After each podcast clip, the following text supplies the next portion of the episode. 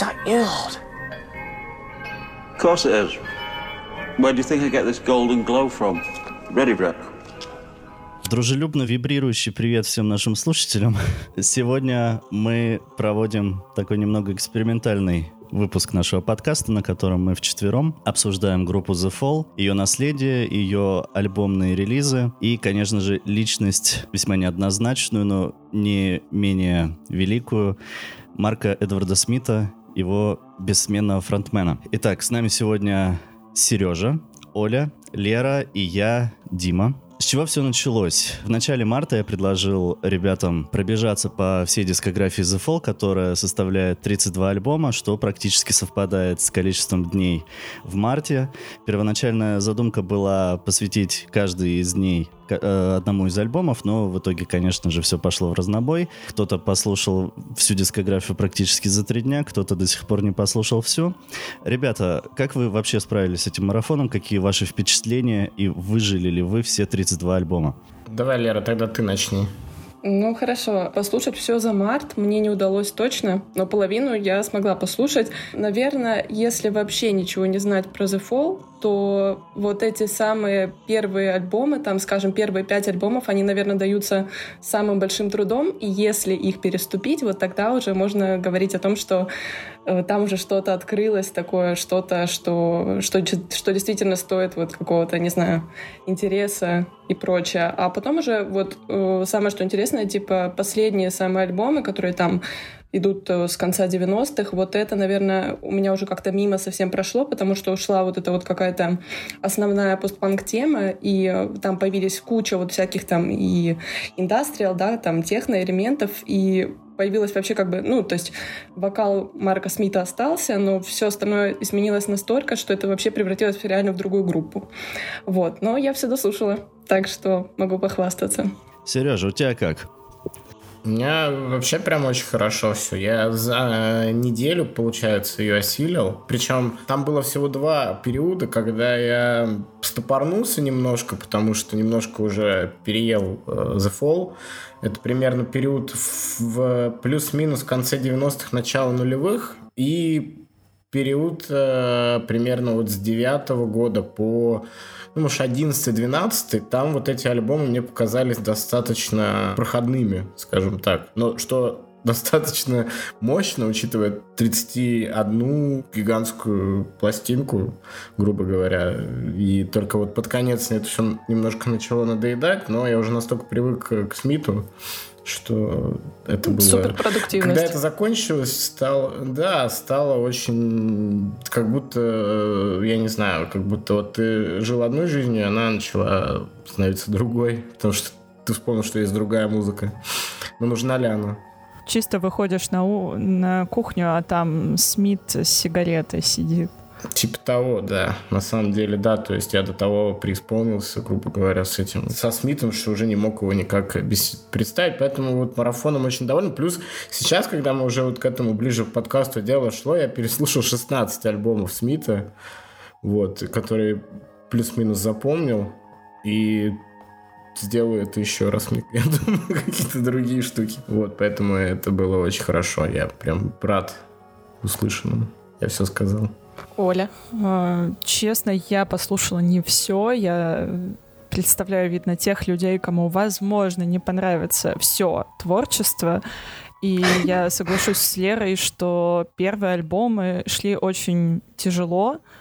Я понимаю, почему они крутые. Я понимаю, в чем их там постпанковость и что-то вот еще такое, но я вот писала себе заметки маленькие по каждому альбому, и по первым альбомам у меня написано, типа, нервно, повторение инструментов и капсом тревожное. И видно, это как-то то ли совпало с каким-то периодом в жизни, что ты вроде слушаешь музыку, и она хорошая. Я не могу сказать, что она плохая, но моя тревожность э, росла с ней просто в геометрической прогрессии, и я такая, так, отложим это.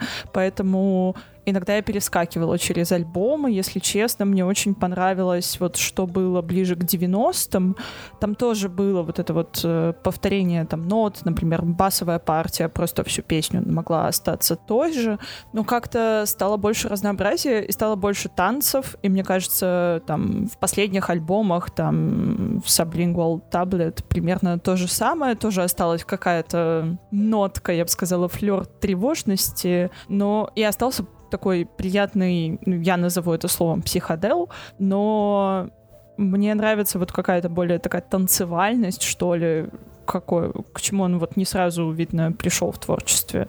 Так что в целом я бы не советовала марафонить The Fall тревожным людям, а принимать э, как-то более дозированно.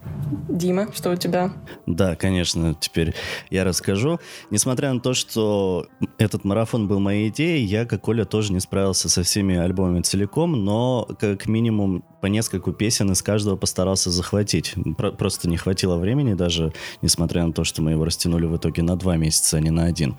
А, я до этого был большим фанатом раннего периода и до сих пор им остаюсь. Э, вы так вот его негативно как-то описали, но первые пластинки Fall для меня это прям вот их э, такой вот классический период, а то, что было дальше, это какие-то эксперименты с формой, Э, которые были заложены именно на стартовых пластинках. Но для меня хорошим открытием, прям вот замечательным стали их альбомы из 90-х и те пластинки, которые я пропустил вот в поздний период, в нулевые десятые. Потому что я впервые вообще с ними соприкоснулся в десятом году с альбома Your Future Clutter. И э, они меня тогда зацепили и заставили послушать вот их сначала. Я пытался еще в школе марафонить вот так вот, а потом я пытался в 2014 году, мне кажется, это сделать. Но каждый раз мне хватало, наверное, альбома на 3-4. Вот, сейчас это такой наиболее успешная попытка замарафонить. А вот ты имеешь в виду ранние альбомы, это там первая парочка, да, или ранние альбомы у The Fall, это может быть и первые 10, правильно? Первые, ну, я бы сказал, до того, как до того, как пришла Брикс, наверное. О. Или, или вот включая первые пластинки с Брикс. Мне, мне кажется, таким вот... Это супер интересная да, тема. таким вот, таким вот серьезным водораздельным э, релизом стал Perverted by Language, мне кажется. Да, да, сто процентов. Вообще, э, я подхватила такую мысль, что вот уже к концу прослушивания Fall почему-то мне стало очевидно, что вот, ну да, окей, конечно, Марк Смит, он там супер ключевую роль играл, да, то есть на нем все держалось, там не зря как бы написали, что прибавьте к нему там вашу бабушку с Конго, и это тоже будет The Fall. Вот, но речь о том, что вообще на протяжении вот этой всей дискографии, наверное, э, вся вообще э, музыка The Fall настолько сильно менялась, что вот эти все как бы второстепенные, грубо говоря, персонажи, они играли на самом деле не меньшую роль, да, и в том числе вот э, Брикс, уже вышеупомянутый упомянутое, да, то есть, ну, если вкратце для тех, кто, наверное, не прочитает э, или захочет узнать просто из нашего подкаста, кто же это был, это была э, участница The Fall, и это была вторая жена Марка Смита, Вторая, если не ошибаюсь. Или первая? Ну, одна, одна из. Ну, мы свечку не держали. Мне кажется, это первая была. У него до этого были женщины, которые выполняли ага. какие, какой-то функционал в группе, но Брикс была его первой женой, если я правильно. Кстати, не упомянули для людей, кто не в теме, что в группе The Fall было просто невероятное количество народу в разный период. И, то есть, там, я думаю, они какой-то определенный рекорд держат по количеству сменных участников в ней. Если я не ошибаюсь, состав менялся почти 60 раз. Э, и учетом... ключевым участником оставался Марк Смит все время, до конца жизни. Насколько я помню, группу-то он не образовывал, кстати. Он пришел туда, в The Fall. То есть он как этот... Вот здесь не уверена. Я почему-то поняла ситуацию так, что он никак не мог прибиться к каким-то другим группам, что его никуда не брали, и поэтому он решил основать свою. Не берусь как бы утверждать, но почему-то у меня сложилось такое впечатление. А мне казалось, что там просто четыре чувака собрались и такие, вот мы делаем группу. Да, да, было примерно так. Это были такие местные манчестерские интеллектуальные торчки, которые решили начитавшись книг, наслушавшись панка, собрать музыку, и Марк был с самого начала в этом. Ну да, и, кстати, насчет книжек, что группа называется в честь э, рассказа Альберта Камю, так что там прям супер такой вайб идет. А, насколько я поняла, вообще Марк Смит был очень начитанным. В принципе, все, что он делал по жизни, это пил, писал тексты, очень много курил, буквально там чуть ли не до шести пачек в день, да, и читал. Вот что было самое прикольное. То есть его не интересовало там в турах ни путешествия, ни какая-то там новая культура, ни страна. Ему просто нравилось сидеть в пабах и пить, и писать, читать книги. Но, возможно, это многое говорит о том, что он как бы группа и как человек, типа вот в себе, может быть. Поэтому даже если мы слушаем поздние альбомы, мы такие, а, ну это это Смит, и все понимаем. Но вообще у меня возник вопрос, когда мы готовились к этому подкасту, и Дима предложил идею, я честно, мне не стыдно за это, ни слухом, ни духом не знала про группу The Fall. И вот знали ли вы, потому что я общалась на вечеринках с друзьями, и так иногда заходил разговор за музыку, и я такая, вот есть группа The Fall. Они такие, что это? Я такая, ну, это вроде как группа, которая одна из тех, кто вообще сформировал то, что мы называем постпанком, британским постпанком. И можете опровергнуть мои слова. Да, это как раз был один из вопросов, насчет которых я э, предложил нашим участникам подумать.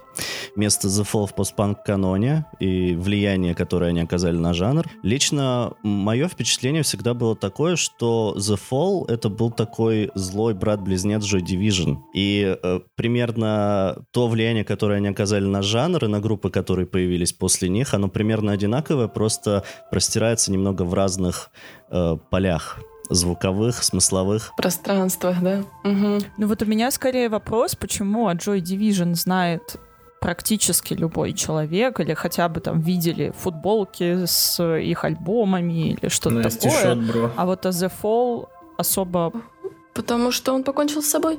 Потому что у него пиар лучше. Да, Joy Division, Joy Division это красивая легенда, и вовремя подхваченный грамотный маркетинг. У The Fall такого не было. Fall были больше заинтересованы в каком-то личном в, в самовыражении Марка Смита на протяжении всех 30 с лишним лет.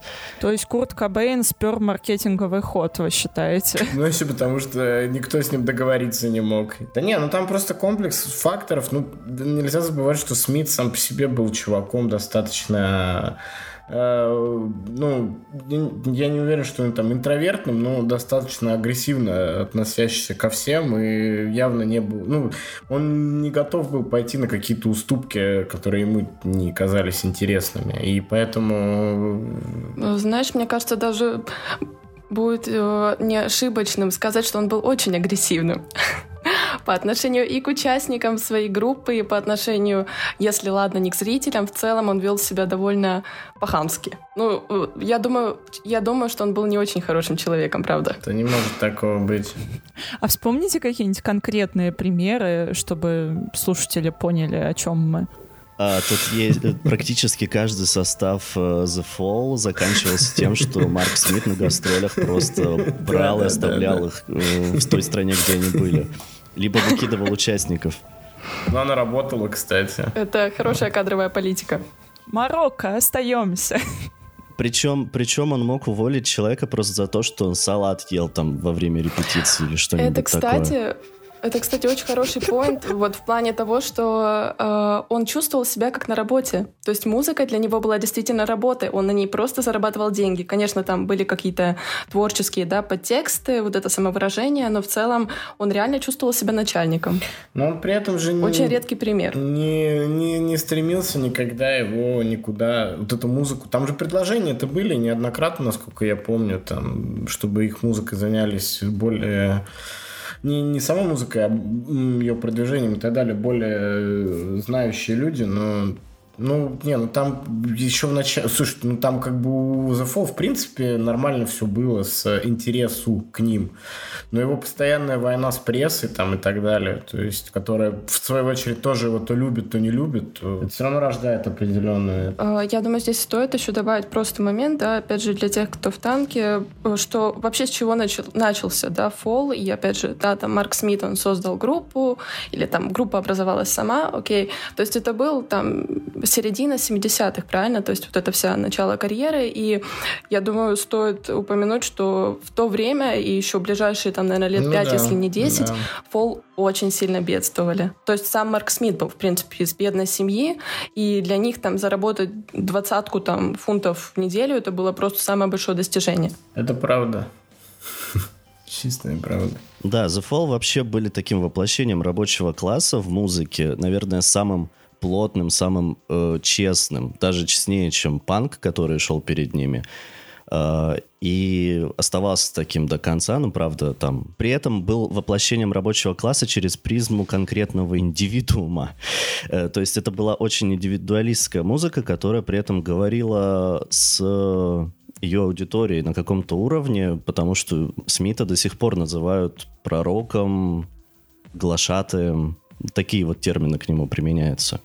Ну вот, э, кстати, вот эта конфронтация, да, между вот этим постпанком, который вообще тогда в то время не назывался постпанком, если я правильно поняла, и настоящим панком, да, то есть панками, которые устраивают потасовки, кидают там пиво в группу и прочее, это вот тоже было какое-то ядром их карьеры вот этой начальной, что они были такие довольно э, Пусть, пусть они были пролетариат, да, но все-таки они были с севера, они были из северного Манчестера, и это очень сильно контрастировало, да, с каким-то югом, который был более такой, пускай расхлябанный, какой-то более там агрессивный, радикальный. И, конечно, когда тут приходит Смит, который э, одет в самую там какую-то незаурядную одежду, там не делает себе ирокесов, что вообще группа выглядит как-то очень нормкорно, да, если можно так сказать. Она, конечно, очень сильно контрастировала вот с тем движением, которое тогда было как-то в ходу. Да, у него был отдельный пунктик насчет внешнего вида. Он, я читал как раз сегодня с утра, когда готовился.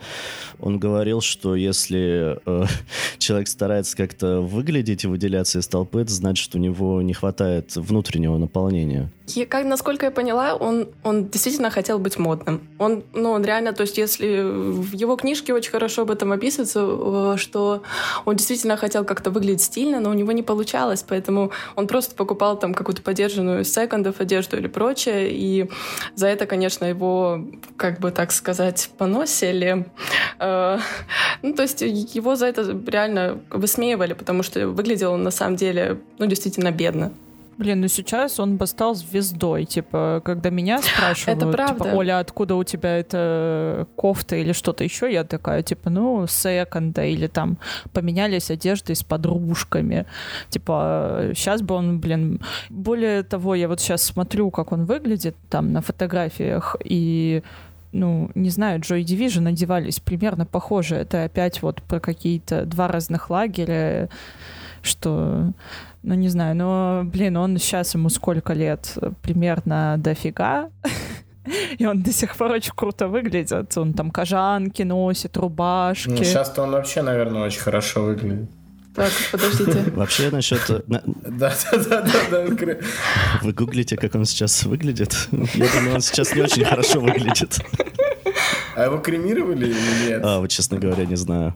Опустим этот момент. Да. Насчет их, их сходства с Joy Division, на самом деле, э, много, много говорилось о том, что молодой Кертис и молодой Смит вообще были практически на одно лицо, они одевались абсолютно одинаково и даже работали на одинаковых должностях, но в разных местах. А кем они работали? Да, административная бюрократия, да, что-то. Да, бюрократия. Кертис работал... Что ты думал, что они на почте работали? Кертис работал в конторе, где трудоустраивали людей нищих, а Смит работал тоже каким-то там бюрократом в порту.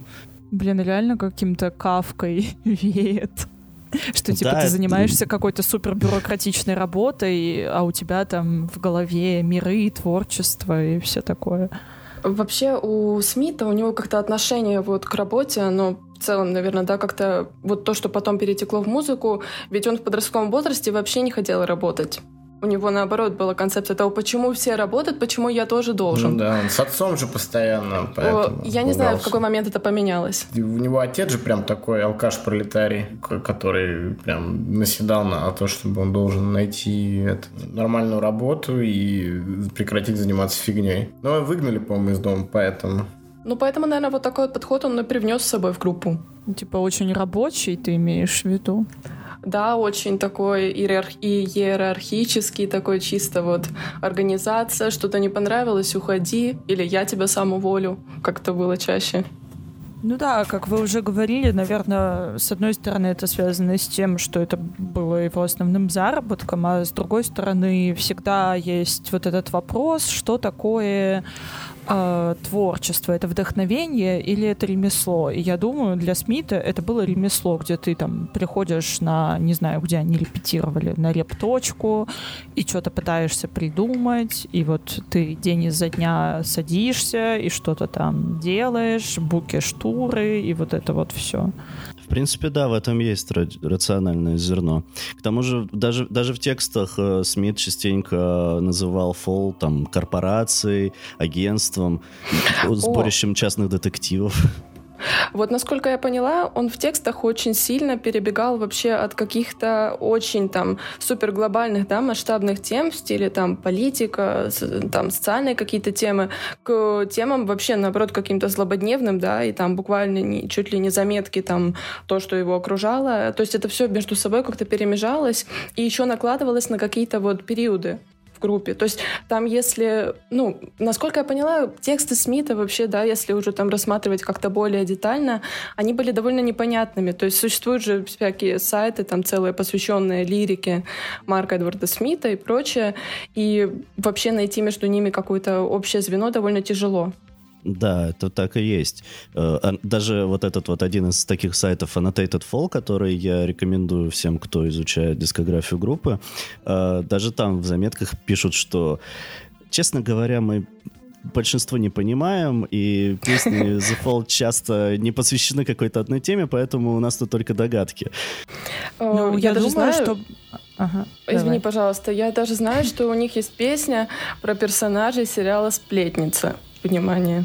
То есть Чё? это настолько может да, это может быть настолько рандомно, что ну есть какие-то супер романтические темы, да, как там есть песня, например, посвященная Брикс. Э, по-моему, в тот момент, когда они расстались, очень личная, очень лирическая. Я еще как-то ее себе сохранила, и мы вот буквально вчера, когда делали пробный тест-звонок, э, немного обсудили это, что Э, не только Роберт Смит не любил, эм, точнее, не только Марк Смит и Роберт... Никто Ой, не я запуталась. Оба, оба Смита, Смиты, блин. оба, все Смиты, все Смиты просто не любили э, Морриси, и поэтому в знак вот этого протеста в свое время э, Марк Эдвард Смит записал песню, которая была очень похожа на Смит. Тем самым он хотел заявить, что и вообще все могут создавать музыку такую же, как Морриси. Вот. И эта песня, на самом деле, была посвящена его как раз-таки первой жене, Брикс, которая вот очень тяготела к вот этому поп-звучанию, за которое потом Фол очень сильно как-то критиковали и вообще говорили, что Смит размяк, и вообще все, что вот привнесла с собой девушка, это как-то не по-фоловски уже. Не знаю, во-первых, я ее стеню за это. Во-вторых, ну опять же, почему темы такие разные? Мне кажется, потому что Марк Смит э, не занимался каким-то выстраиванием образа, как знаете, вот э, у группы или там у исполнителя обычно есть какой-то образ, либо его резко меняют, например, кейс Беля, или же где все там разделились на лагеря, либо это хорошо, либо это плохо, а Смит просто вот, вот как я уже говорила, там садится плюс-минус каждое утро, каждый день и пишет. И вот что ему в голову влетело, то в тексты и вылетает. Он не задумывается о том, что надо вот этот альбом посвятить там расставанию или посвятить э, глобальным проблемам. Хотя многие группы так делают. Блин, те же Radiohead, там один альбом про отношения, там другой альбом у них есть там более политические. Ну и все равно какая-то концепция выстраивается, концепция альбома. А тут, мне кажется, вот как Бог на душу положил, так и записалось. Да, на самом деле его частенько могли спровоцировать на написание песен какие-то бытовые вещи, типа он поскользнулся на полу в туалете, э, скотч подорожал, э, или он, он не хочет ехать э, через какой-то конкретный аэропорт, и он пишет об этом песню. Ну, или, или вообще он... достаточно образно же, блин, но в том смысле, что это не значит, что это должно быть высокопарно, просто это скорее Э, достаточно понятно, но это, если песня автобиографичная, она не значит, что она не образная, скажем так. Да, Не-не, да. я... никто об этом не Даже, говорит. например, это, э, песня про обезглавленную эту женщину в парке аттракционов. То есть, мне кажется... Я вот, например, до сих пор удивлена, что никто из российских исполнителей не записал песню про подорожание гречки. Даже, блин, певица гречка. А вот э, Смит все, все отрабатывал, по сути, делал это... Но никто не говорит, что он делал это необразно или как-то плохо. Наоборот, вот в его какой-то завод в мозгу впадали темы и выходили хорошие тексты. Да, да, он из чего угодно мог просто взять и сделать поэзию. Абстрактную, непонятную, но все равно это... ни- никто не спорит, что это поэзия. Вообще, надо признаться, что у него было достаточно много времени, чтобы все протестировать. Все форматы лирики. Ты имеешь в виду вот эти вот, э, сколько 30 там, лет. 30-40 лет? Кстати, при этом музыкально всегда у любых его альбомов есть какой-то фундамент. То есть вот именно с точки зрения музыки они все равно, вот все 31, они так или иначе друг друга отличаются. Там, более того, если вот когда у него был манчестеровский период, это вот э, примерно с, вот, с 90 по, грубо говоря, наверное, 94 год, когда они 5 альбомов успели выпустить, там вот прям один костяк был. Потом он сменился, да, они больше опять стали играть что-то такое близкое к постпанку, да, потом опять он ушел в какой-то клубный звук. И, в принципе, любой альбом, он имеет какой-то один скелет, именно музыкальный. Мне, мне всегда казалось это интересным, потому что я-то думал, что The Fall, она более разрозненная группа, прям вот очень разрозненная, и они всегда делали одно и то же как я думал. А оказалось, что ну, каждый их альбом, это он, в принципе, отвечает какому-то духу времени в целом, плюс-минус, там, британскому, по крайней мере, повестке. Ну, это интересно, потому что мне кажется, что работа с текстом, я не хочу сказать, что она проще, но она легче переключает фокус. Ну вот, э, как мы уже говорили, там сначала о любви, потом о скотче, а музыка, музыку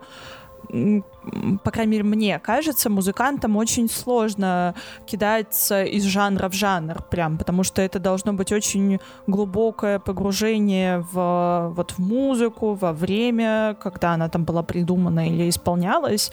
И, возможно, именно поэтому э, мы чувствуем вот это вот плавное музыкальное перетекание во всех альбомах. Мы не чувствуем, что там от песни к песне все шатается. А наоборот, вот как Сережа сказал, есть какой-то вот этот музыкальный костяк.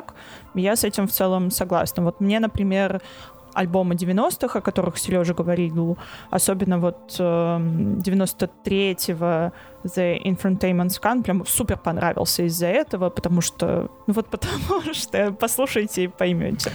Вот, кстати, к слову о том, что с- э, Fall, да, улавливали вот этот вот дух времени, вообще хорошая тема в том смысле, что в самом начале их появления, да, то есть у них же была очень ярко выраженная такая очень сильная идеология, да, почему они еще были против вот панка, против вот этого всего, то есть там было очень сильное противостояние против фашизма, против какого-то богатства, да, опять же, пролетариат, какой-то, какая-то привилегированность, вот. Ну, то есть это и, конечно, было связано с тем, что сами они по себе были довольно бедные, да, то есть они ничего не зарабатывали и прочее, вот. Но еще какой момент мне понравился, вот в том смысле, что у Фол менялась музыка, да, то есть она менялась же не только потому, что люди уходили, а почему люди уходили? Это, собственно, почему Марк Смит выгонял? То есть ему не то, что не нравилось там, как его музыканты играют, у него же была совсем другая концепция. Он не хотел, чтобы его, значит, коллеги становились какими-то рок-звездами. Как, как только он чувствовал, что они вот словили какую-то, да, вот эту, может быть, микро там звездную болезнь, да, и захотели, не знаю, прославиться и прочее, вот тогда начиналось вот это все гонение. Кстати, да, я обратил внимание, если почитать статьи про бывших участников The Fall, там везде написано, что наиболее известен по его участию в The Fall, ну и каких-то еще группах. Э, То есть э, а- они, они реально отметились, и после этого, видимо, Марк Смит э, нанес им такую психологическую травму или что-то такое, что они больше особо никуда и не выбились. Насчет э, их вот этого вот переменчивого звучания тоже хотел сказать, что во многом это, мне кажется, связано с тем, что Смит набирал новых людей через каждые несколько лет, которые были моложе его, и, мне кажется, более mm-hmm. погружены в какие-то вот такие вот молодежные движения, но при этом э, мне показалось это немного парадоксальным, э, тоже вот сам этот факт того, что они звучали актуально в каждое из десятилетий, ну, плюс-минус. Потому что Смит ненавидел индустрию. Да, да, да, кстати. Смит ненавидел индустрию и музыкантов, и всегда, а, ну, вы все просто у меня копируете, вы у меня все врете, э, воруете. Э, но при этом он сам брал к себе в музыку какие-то элементы жанров, которые в этот момент были популярными. И Манчестер, и техно, и угу. что угодно. И они работали у него, то есть они не выглядели как-то странно пришитыми к его... Не, не всегда, конечно, но в большей части это все работало. То есть тут, ну, э, блин, реально пять альбомов Манчестера, и вот он, Оля назвала свой, ты, Дима, как-то называл свой, по-моему, ты говорила Shitwork, да? Shiftworks мне очень Shiftwork, понравился, да. Shitwork, да.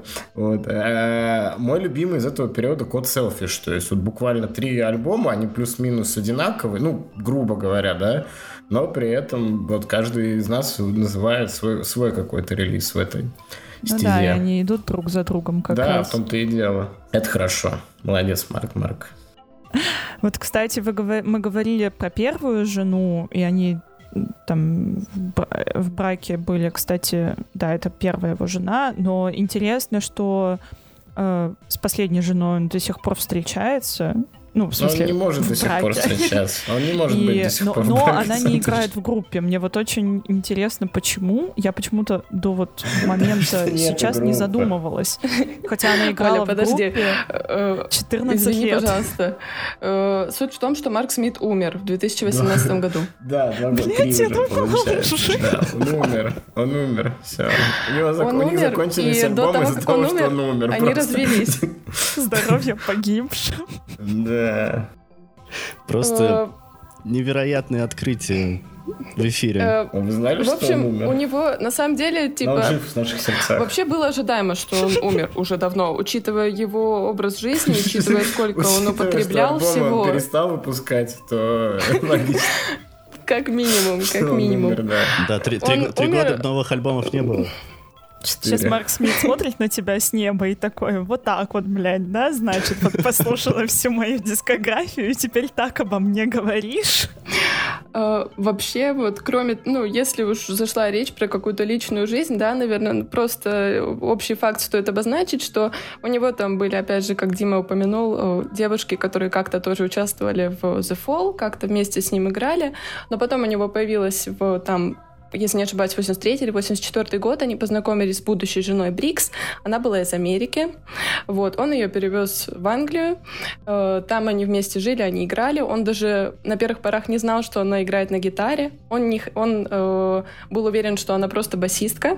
Потом она стала частью коллектива. И вот примерно в этот момент как раз критики заговорили о том, что у Фол кардинально поменялось звучание, что вот, грубо говоря, Марк Смит, который на сцене ходил как просто какой-то сгорбившийся, там, непонятный такой угрюмый, сутулый, да, такой очень неприятный сам по себе человек, который что-то там бубнел постоянно в микрофон, хотя он на самом деле просто читал тексты, которые он банально не мог выучить иногда. Э, в общем, он там что-то ходил, подкручивал, и, конечно, на его фоне его жена, блондинка такая, с голубыми глазами, очень такая американка типичная, да, внешне. То есть она выглядела очень контрастно, опять же, очень как-то необычно, и этим вот этим привлекала, наверное, публику. И позже, когда вот Брикс уже ушла из группы, она потом ненадолго вернулась.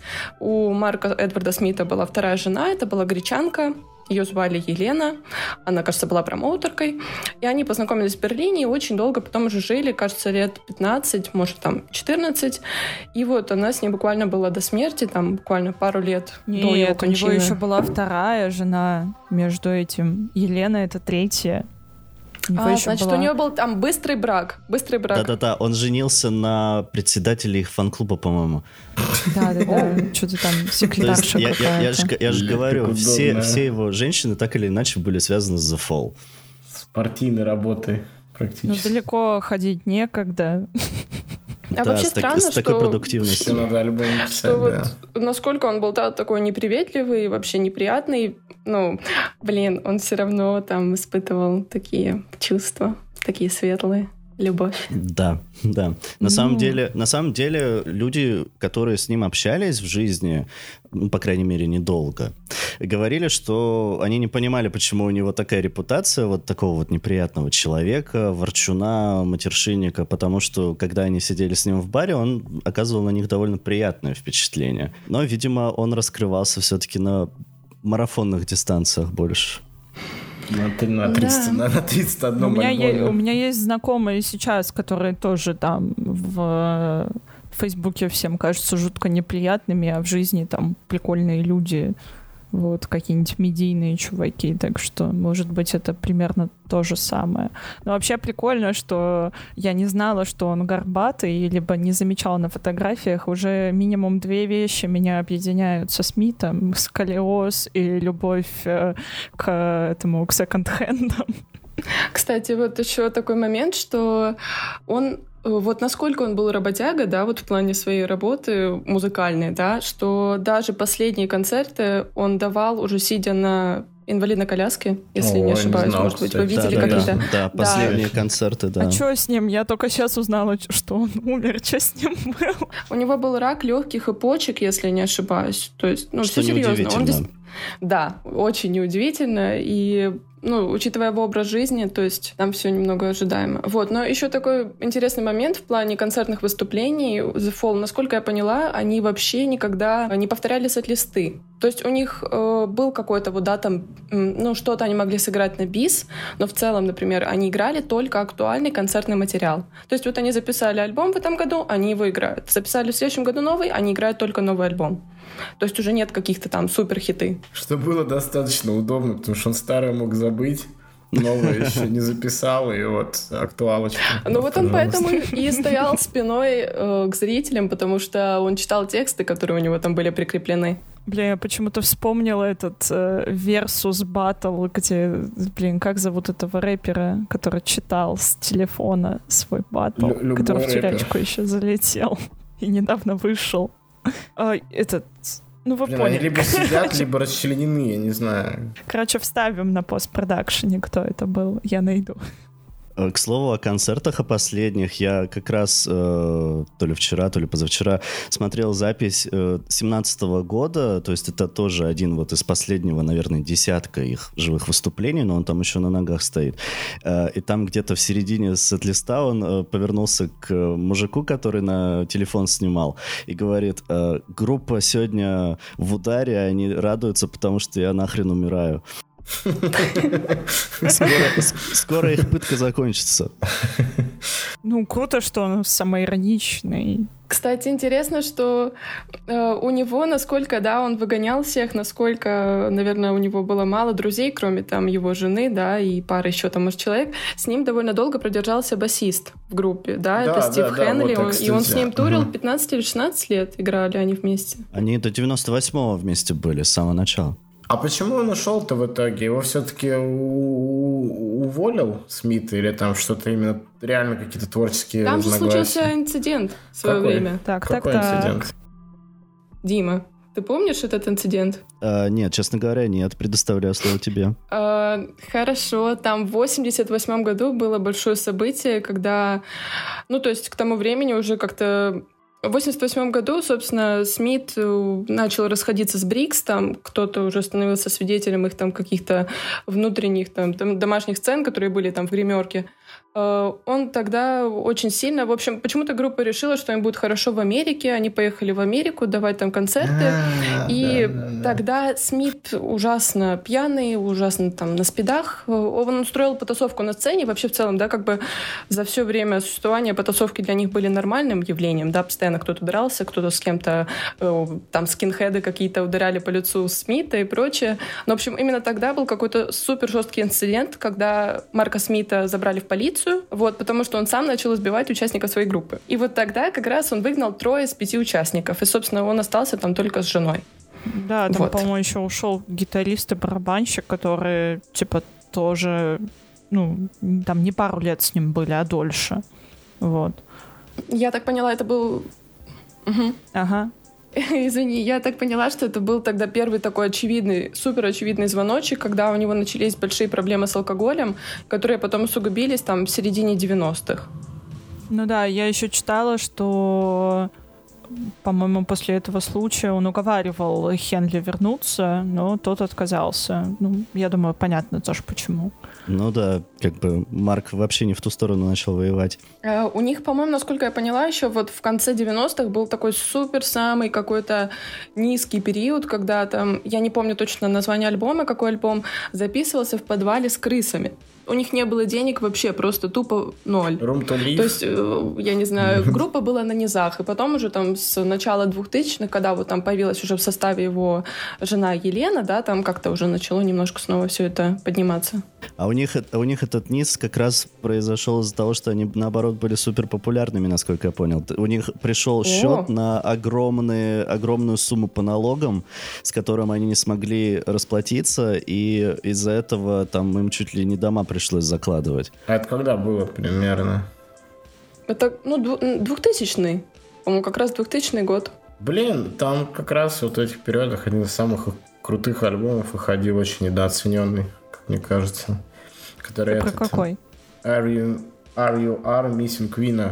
Это а, 22 Да, это нет, да, 22 все верно. Вот, он, он причем был сделан такой... Я вот вообще не понимаю, вот, это, это э, прикола избирательности в отношении творчества The Fall.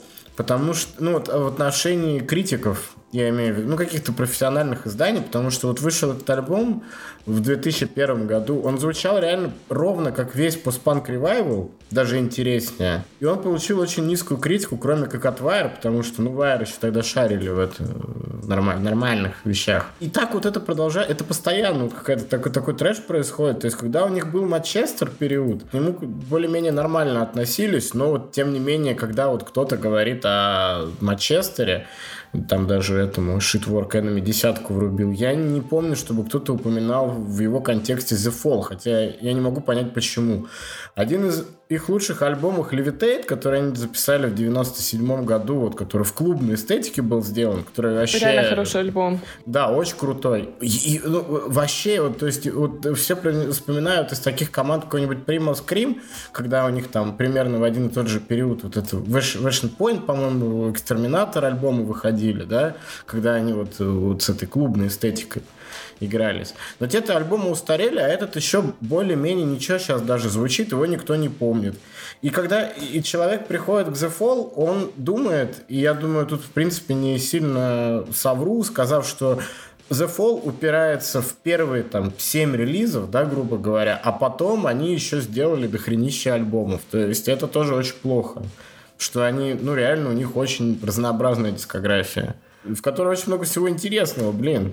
Не знаю. Да, об этом мало бесит. говорят, реально. Очень, очень плохо, э, очень плохо, да. Да, всегда делают фокус на их вот ранних альбомах, угу. про которые я говорил, и, ну, может быть, на последнем, как, когда они были в таком статусе культового умирающего Моби Дика. Да, да, да, да. Причем даже их третий альбом «Гротеск», который вот один из больше всего, которых мне понравился, даже о нем почему-то, блин, редко вспоминают. То есть, ну, это вот когда... И вот это, это самая... Вот для меня была большая проблема в The Fall, потому что я был уверен, что это очень текстоцентричная группа.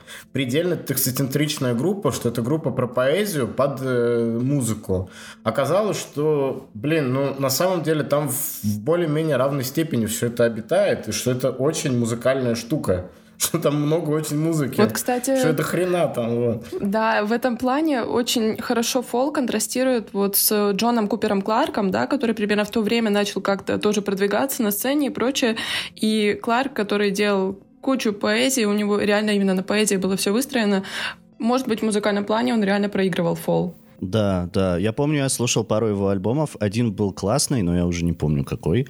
Вот, а в остальном как-то, ну, ну не знаю, мне было интереснее читать эти тексты, чем слушать. А у Фол, да, у Фол, в принципе, Смита сложно очень понимать, но при этом даже если не вслушиваться именно в то, что он говорит, ты все равно не теряешь да, какой-то да, нити. Да, да, полностью согласен, вообще. И это, это именно, то есть, короче, если вы не знаете английский, даже знаете его на уровне ноль, то вообще никаких... Ну, будет, будет определенный барьер в плане того, что не, не зацените много приколдесов классных именно в текстуально. Вот. Но, как бы, блин, по музыке все понятно. Вообще, вот, вот прям вот все понятно.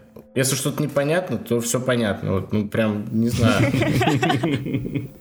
Ну, честно, я хорошо знаю английский, но почти всегда с первого прослушивания тексты — это последнее, что меня интересует. И вот если уже там меня заинтересовала группа, я лезу в тексты. Наверное, так произошло с половиной альбомов The Fall. В какой-то части я там что-то переслушала, послушала, но даже с какого-то поверхностного прослушивания реально понятно, что он там поет о каких-то злободневных проблемах Англии, своей жизни, и с музыкой это супер классно вяжется. Вот, поэтому в целом согласна с Сережей, что это можно спокойно слушать, слушать, не вдаваясь в тексты. И даже если это перекладывать на текст, оно все равно работает. Это, конечно, я, я не могу такое вспомнить. Ну, может, хотя нет, наверное, Фрэнк Заппа не получится, потому что там в основном юморески какие-то были всякие. Ну, а кто, кто еще? Может, Боб Дилан. Ну, Боб Дилан, вот, вот Боб Дилан, кстати, больше все-таки про текст. Гораздо больше, но это субъективно. А вот у The Fall, не знаю, может, не Кейв, ну, не, не Кейв такой. Не Кейв, кстати. Э, я знаю, что насколько у The Fall были довольно трудные да, отношения вообще там с критиками, и Марк Смит, он как-то так пренебрежительно довольно относился вообще к тому, что о нем пишут, да, его там как бы типа это не интересовало, хотя на самом деле, я думаю, это для него все-таки играло как бы какую-то роль, потому что в свое время, когда у него там был какой-то творческий кризис, э, хоть какие-то позитивные рецензии, насколько я поняла, они его очень сильно подбадривали. И в какой-то момент, помню, натыкалась на какую-то рецензию, где девушка, не помню имя, журналистка, писала о том, что вот э, в этом плане, да, Ник Кейв э, и Марк Смит, да, вот в плане текстов какой-то немножко вот этой мрачности, какой-то, может, там такой не прям яркой агрессии, да, какой-то не прям сильно выраженной, вот в чем-то они пересекаются. Вообще, да, вообще в этом есть какое-то разумное А ты зерно. как, Дима, как человек, который шарит в большей степени за Ника Кейва, ты что-то... Да. нах- Ну, мне кажется, что у него более литературная такая, крайней Да, мере. у Кейва, у, у Кейва более такая ладная, красивая, причесанная поэзия, и он работает в жанре такой южной готики, грубо говоря. Э, У Смита непричесанная, агрессивная, малопонятная поэзия, и он работает, э, как он, насколько я понял, он сам его характеризовал таким образом в жанре северного рокобилли. О, да, рукобили там было, да. Там Ну, а очень- какие у них точки соприкосновения тогда? Вот, это, это, про- это просто гениальный термин для музыки The Fall, потому что я много-много лет пытался что-то вот подобное подобрать, и это идеально описывает их. А какие у них тогда точки соприкосновения? То есть вот как у двух достаточно больших текстовиков, ну без достаточно даже. То есть у них есть что-то такое общее, за что и это в принципе не важно. Источники вдохновения ты имеешь в виду? Ну, не- и да, и нет, но они более-менее общие, потому что они все-таки, ну, примерно в одно время начинали. Не, я имел в виду в какой-то степени, то есть это достаточно разные, ну, вот опять же, даже Мгм. сравнивая вот по этих терминам, да, то есть, но э, мне интересно, есть ли между ними какой-то общая, общая точка соприкосновения, ну, собственно, что тут еще можно добавить, которая их как-то объединяет, и, возможно, она поможет там людям, которые много слушали одних, а в России все-таки очень любят Ника Кейва и достаточно дофига его слушали, да, перейти к э, каким-то вещам, сделанным Смитом. То есть вот, ну вот у них есть, например, такое, да, Поэтому вам Да, нужно ну, слушать. Кейв, он э, брал в таком полуфольклорном, он, он, он имитировал фольклор э, как бы вот такой вот под готическим э, взглядом, и у Смита, мне кажется, тоже есть что-то такое, только у него вместо там вот э, каких-то там вот этих вот э, американских деревень, э, что там еще у нас у Киева было? Там убийцы вот эти вот бродящие по ночным лесам. Э, у Смита это вот такие вот подвыпившие ребята в английских пабах, у которых тоже есть своя мифология, у которых тоже есть свои какие-то сверхъестественные вещи. Э, эльфы, например, он, у него часто бывают там какие-то шотландские эльфы прибегают пьяные, повышают цены на выпивку, крадут инструменты и все такое. Чисто домовые. Вообще, знаешь, Дим, э, читал ли ты что-то о том, что вообще Марк Смит говорил, что у него там в подростковом возрасте были какие-то паранормальные способности? Да, да, да, да, Да, да, да, Да, было ведь? Провидец, да. Было ведь? Шоу экстрасенсов 23 сезон. И потом, и потом все как красиво, ну, непонятно, да, легенда там или нет. А, В общем, что он так красиво все пропил, что весь вот этот Да. свой дар Да, фактически благо- э, спиды там- забрали. Я, я, я вчера читал как раз главу в книжке э, Саймона Рейнольдса про постпанк, что благодаря Синьке я избавился от этого дара. Да. Спасибо. Блин, я прям представляю, как- как Марка Смита представляет этот э, Башаров, который ведет битву экстрасенсов. Ну, он-то, кстати, да, он колоритно бы туда вошел. То есть... он бы Да, там- он- он Если бы там есть место вполне, по то вполне то туда, почему там да, да, нет да, он бы туда вписался. Ну, вообще, если сравнивать... э, Кого мы там сравниваем? Кейва и... Киева и Смита. Смита. Мне, наверное, ближе Смит, потому что у него не знаю, все-таки как-то у меня впечатление, которое, ну, как у человека, который ни того, ни того сильно там не любил до этого подкаста, просто слушал, э, что вокруг э, Кейва слишком много вот, вот, вот этой вот какой-то таинственности, вот этой вот литературности кого-то, будто бы он такой весь супер, э, не то что привилегированный, ну вот э, его слушают только какие-то там супер интеллектуалы, и, к сожалению, когда мы говорим об этом, у меня, у меня часто включается такое, что его слушают псевдоинтеллектуалы. Это не всегда так, но какой-то вайп есть. Кейва, мне кажется, слушают все. Все слушают Кроме меня. Просто если их сравнивать, если их сравнивать, то Ник Кейв это такой добрый маг, а Смит это такой злой гоблин. Да, да, в этом что-то есть. Кстати, я вспомнил еще... Шаловливый, Локи, Локи. Проделки все делает. Ну, как Локи. Да, трикстер Проделки такой. все делает. Возможно, Трикстер, да. возможно. Ну почему-то, почему-то вот э, сейчас, вот в данный момент моей жизни, возможно, послезавтра я поменяю свое решение, Смит мне ближе. Но вы понимаете, вы же смотрели на фотографии Смита, там, когда он был молодой, красивый, просто очень красивый парень с э, большими глазами, с, э, не знаю, блин, он же просто супер выглядел. Ты что, лукистка? Надо посмотреть, надо пос... Это он очень похож на актера э, из фильма "Крутой парень". Я не помню, как его зовут, мы его вчера обсуждали. Диджей, Да. Крутой парень. Это важно, это важно. Поставим его на обложку Честно? подкаста. Крутой парень. Блин, как его Я, вспом- звали? я вспомнил еще один момент, Дональд в котором... Вот, вот можно-. Еще один момент, в Давайте. котором можно проследить сходство Смита и Кейва, это то, что Смит тоже не ограничивается, не ограничивался исключительно музыкой. У Кейва, как мы знаем, вы- выходили сборники поэзии, выходили книжки. Э, Смит э, так ко- э, осторожненько копал в перформативный театр. Он же писал... были, э, по-моему, да, у него были у него были балеты. Это были даже не пьесы, это были балеты. Э, э, Альбом I'm Curious Orange это целиком саундтрек для балета, О! который он ставил. Точно. Это же вообще один из самых там их популярных, да, он как-то очень поднялся в чартах, если не ошибаюсь, или как-то Да. вообще считается, что это их коммерческий пик там, или как-то так. Возможно. Да, слушай, не видел что-то.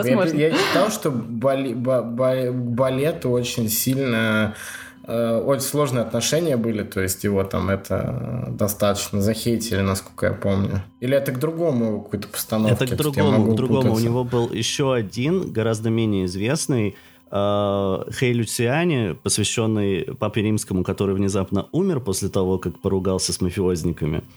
Э, вот, он написал на эту тему э, какую-то пьесу, которую тоже поставил в театре. Она шла то ли две недели, то ли два месяца, ее все разгромили.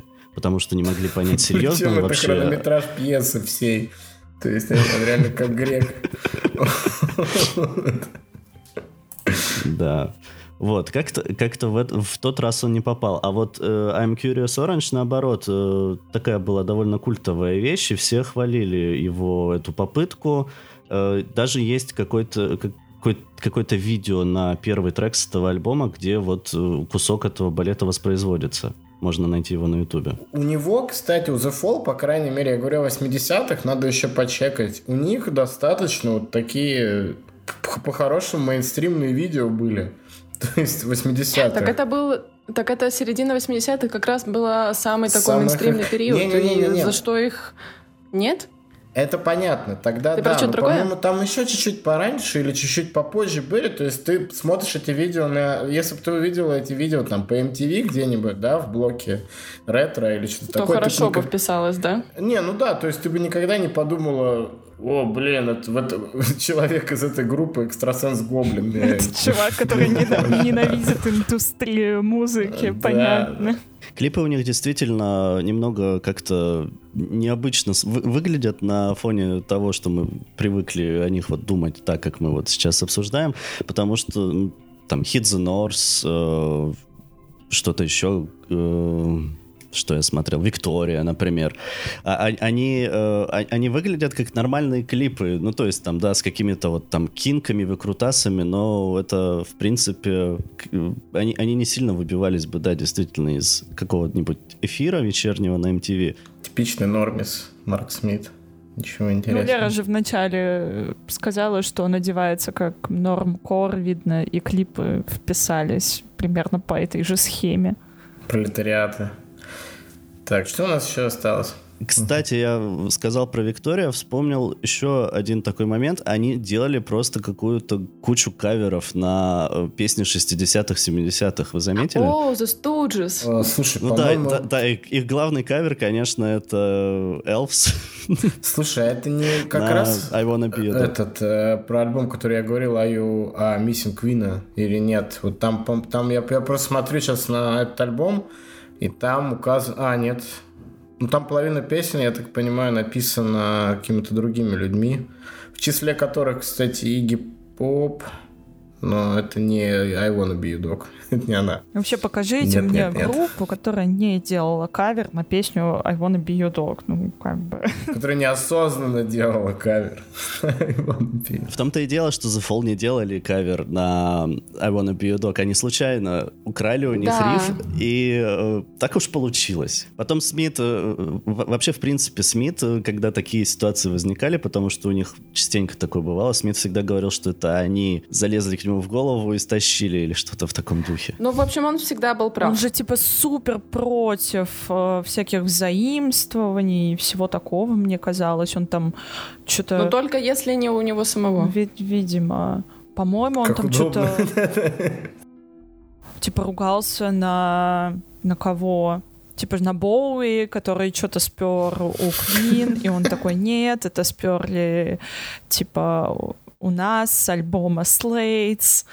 И он... А, да-да-да, это в, в статье на Википедии написано, да, я тоже это сегодня видел, что там, там вот эта вот двухнотная басовая партия, которую они якобы сыграли на несколько лет раньше, Капец, чем они сперли две в ноты. Under the Pressure, которые да, или нет? Да. Но на, на самом деле я бы не сказал, что Смит всегда был голословным в таких вот заявлениях, потому что, ну, действительно, некоторые вещи другие люди брали у него мне кажется. вот его сценическое поведение это ну, практически такой какой-то ранний шугейс, например, мне кажется. Ну, кстати, да, есть что-то такое, да, да, да, но очень нетипично для ну, того времени. А, а вообще, как сейчас, насколько сейчас все сильно упоминают Марка Смита и говорят, что как сильно The Fall повлияли на наше творчество, в том числе моя любимая Новая британская волна постпанк ренессанса. Постпанк ренессанс мне больше нравится. Это название огромное. Ну, в смысле, как термин, а не тот, который там Brexit Core. Не, ой, не будем, ладно, не будем ладно, не будем трогать мертвецов. Да. Сереж, ты что-то сказала? Я не услышала по теме. Я ничего, я ругаюсь просто мову британскую. Ты, ругаешь, ты, ругаешься, ты ругаешься на молодых групп, да? На вот этих всех. Да, Говоришь, что на они всех копируют. сразу. Копируют. Кстати, Просто под копирку слезали со Смита. Ну вот на российской сцене я вообще ни разу не слышала упоминания о The Fall, если честно. Потому Хотя... что, э, потому что российская постпанк сцена еще до альбома Клоуза не добралась. Ну, я думаю, да. Еще впереди все. Мне кажется, мне кажется, в Visage есть довольно много от Fall. Кстати, да, вот тут я согласен. Да, они как-то это лучше понимают. При этом они более такие театральные все-таки. Чем... Да, но при этом вот это вот вот эта вот Это они манера пения. Элиаса манера пения Элиаса, она все-таки похожа. Э, Альбом, кстати, вот-вот выйдет. Да, через две недели выходит новый альбом Message. Нет, вообще-то уже 7 мая. А не 17-го? Нет, нет. Они А. перенесли, узнав, что мы подкаст будем писать.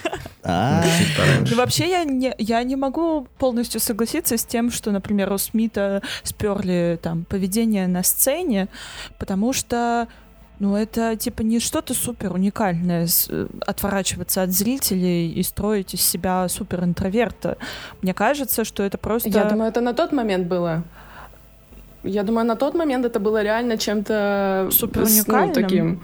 Ну, просто мне кажется, это, ну, могло, это так. могло совпасть, потому что это как вот, например, я вижу там, не знаю, каких-нибудь девочек э, в Инстаграме, которые делают посуду, и там бывает, что совпадают идеи, и потом они реально находят там на каком-нибудь Пинтересте то же самое, что сделали вообще там в Южной Америке, и типа похожие работы, но они у друг друга ничего не перли. Вот просто одновременно догадались.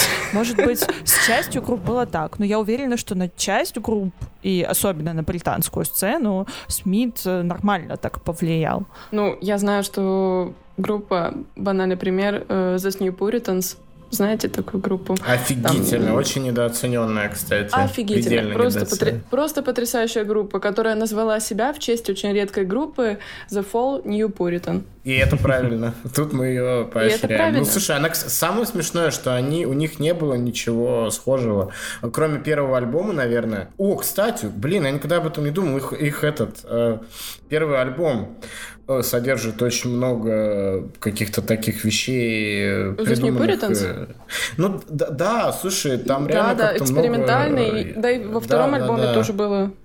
Ну, второй он более такой танцевально-дабовый, а вот первый, он прям очень похож на то, что делал Смит. Панна, А, да. Полиция, группа. ну, Прям, ну да, молодцы, молодцы. Вот они хорошая группа, кстати. Хорошая группа, реально. Ждем альбом.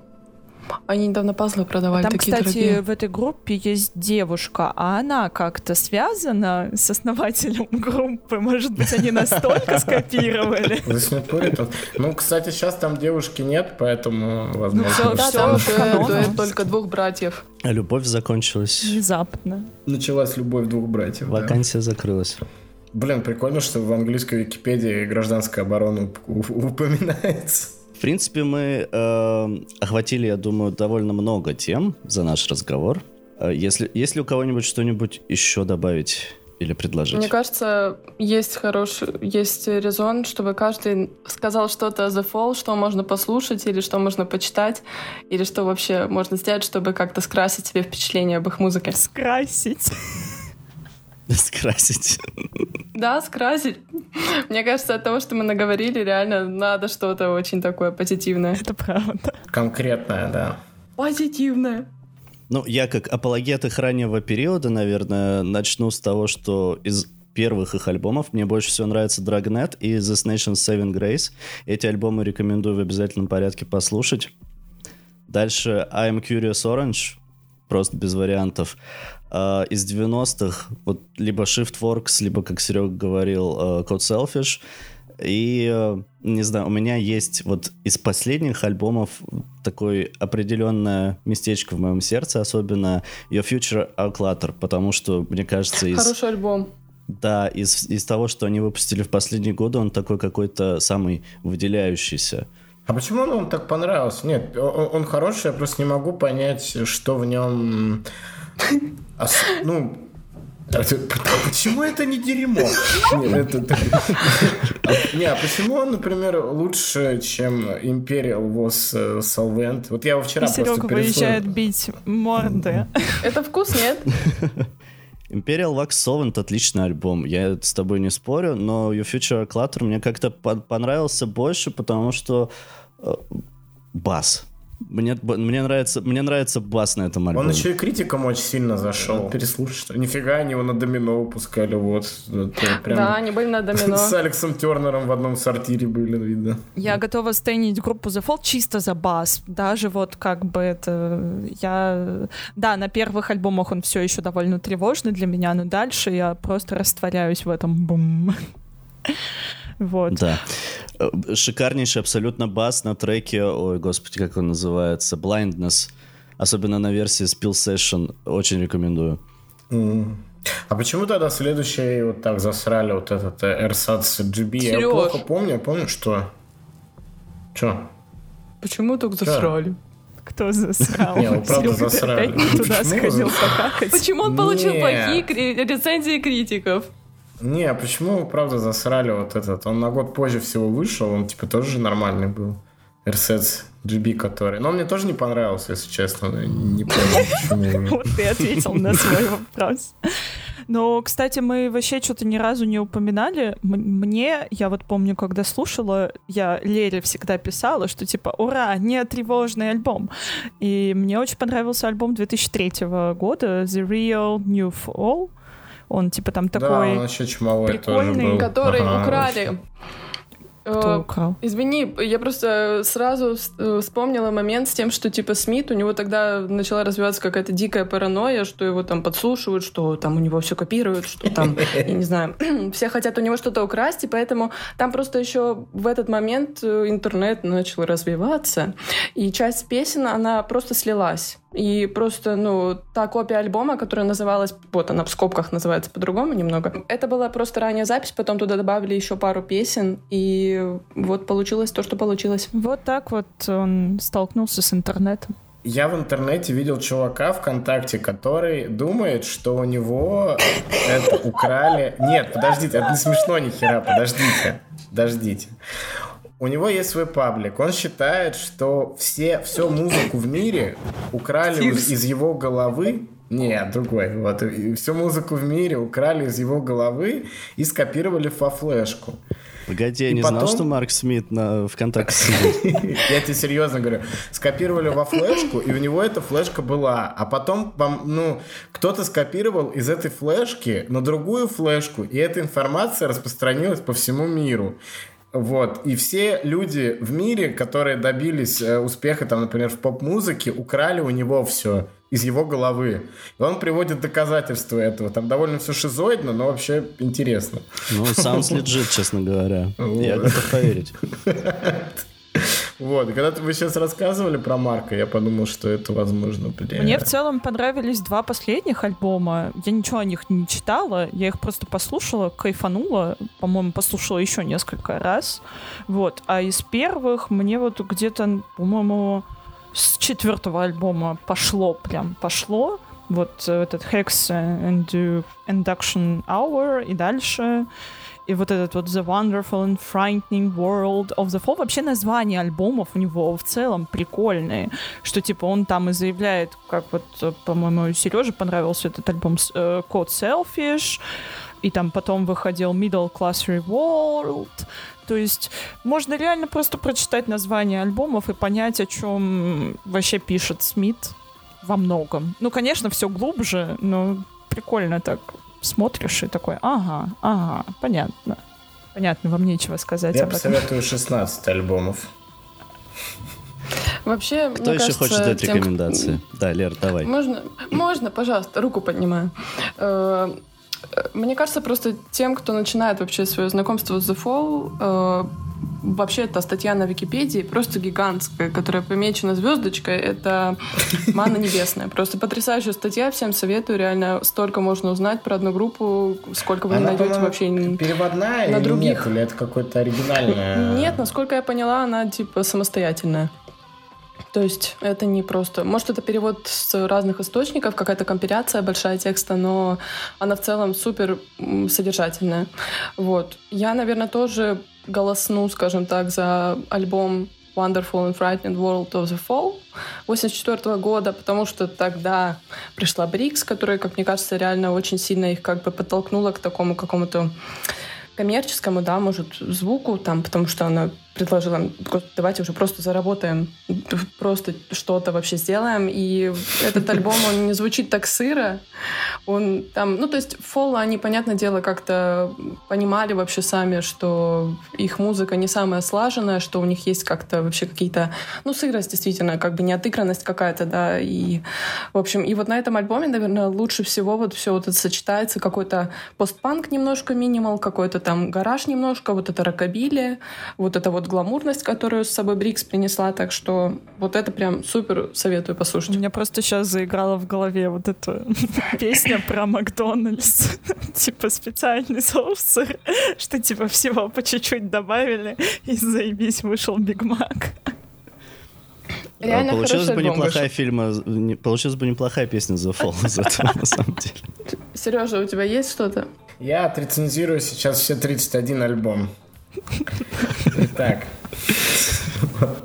Ну, э, если честно, я вот вообще, я не могу. Ну, то есть мне очень нравится первый альбом, прям дебютник, прям пиздец. То есть я вот услышал и все понял. Я сразу все понял. Да, что? Хорошо. Боюсь, тебя на ютубе забанят. Вот. Да. Третий альбом «Гротеск», почему-то его редко кто вспоминает, но мне он прям самый разнообразный у них такой вот из раннего периода, как мне кажется. «Hex in the Четвертый альбом группы The Fall, вот это со словом «Power» в названии. Вот. И его сателлит, кстати, Room, Room to Life, Room to Life, я не знаю, он прикольный, блин, он там Тоже такой же, более живой. Спасибо, что оценила. Будешь вставлять свои комменты, мы еще тут пару часиков посидим. The Wonderful... Ну так, я жду все 31. Как, ну, я тебя обманул. The Wonderful отличная штука. This Nation, короче, This Nation, у меня была с ним проблема. Хороший. This Nation, Saint Grace действительно хороший, великолепный, но это вот, вот какой-то доблевотый идеальный прям альбом. Вот, вот прямо там не хватает немножко зафоловщины, как мне кажется, но это вот прям Если что, мы классика. про альбом 85 -го года, Серега идет по дискографии. Да, Destination Seven Grace, да.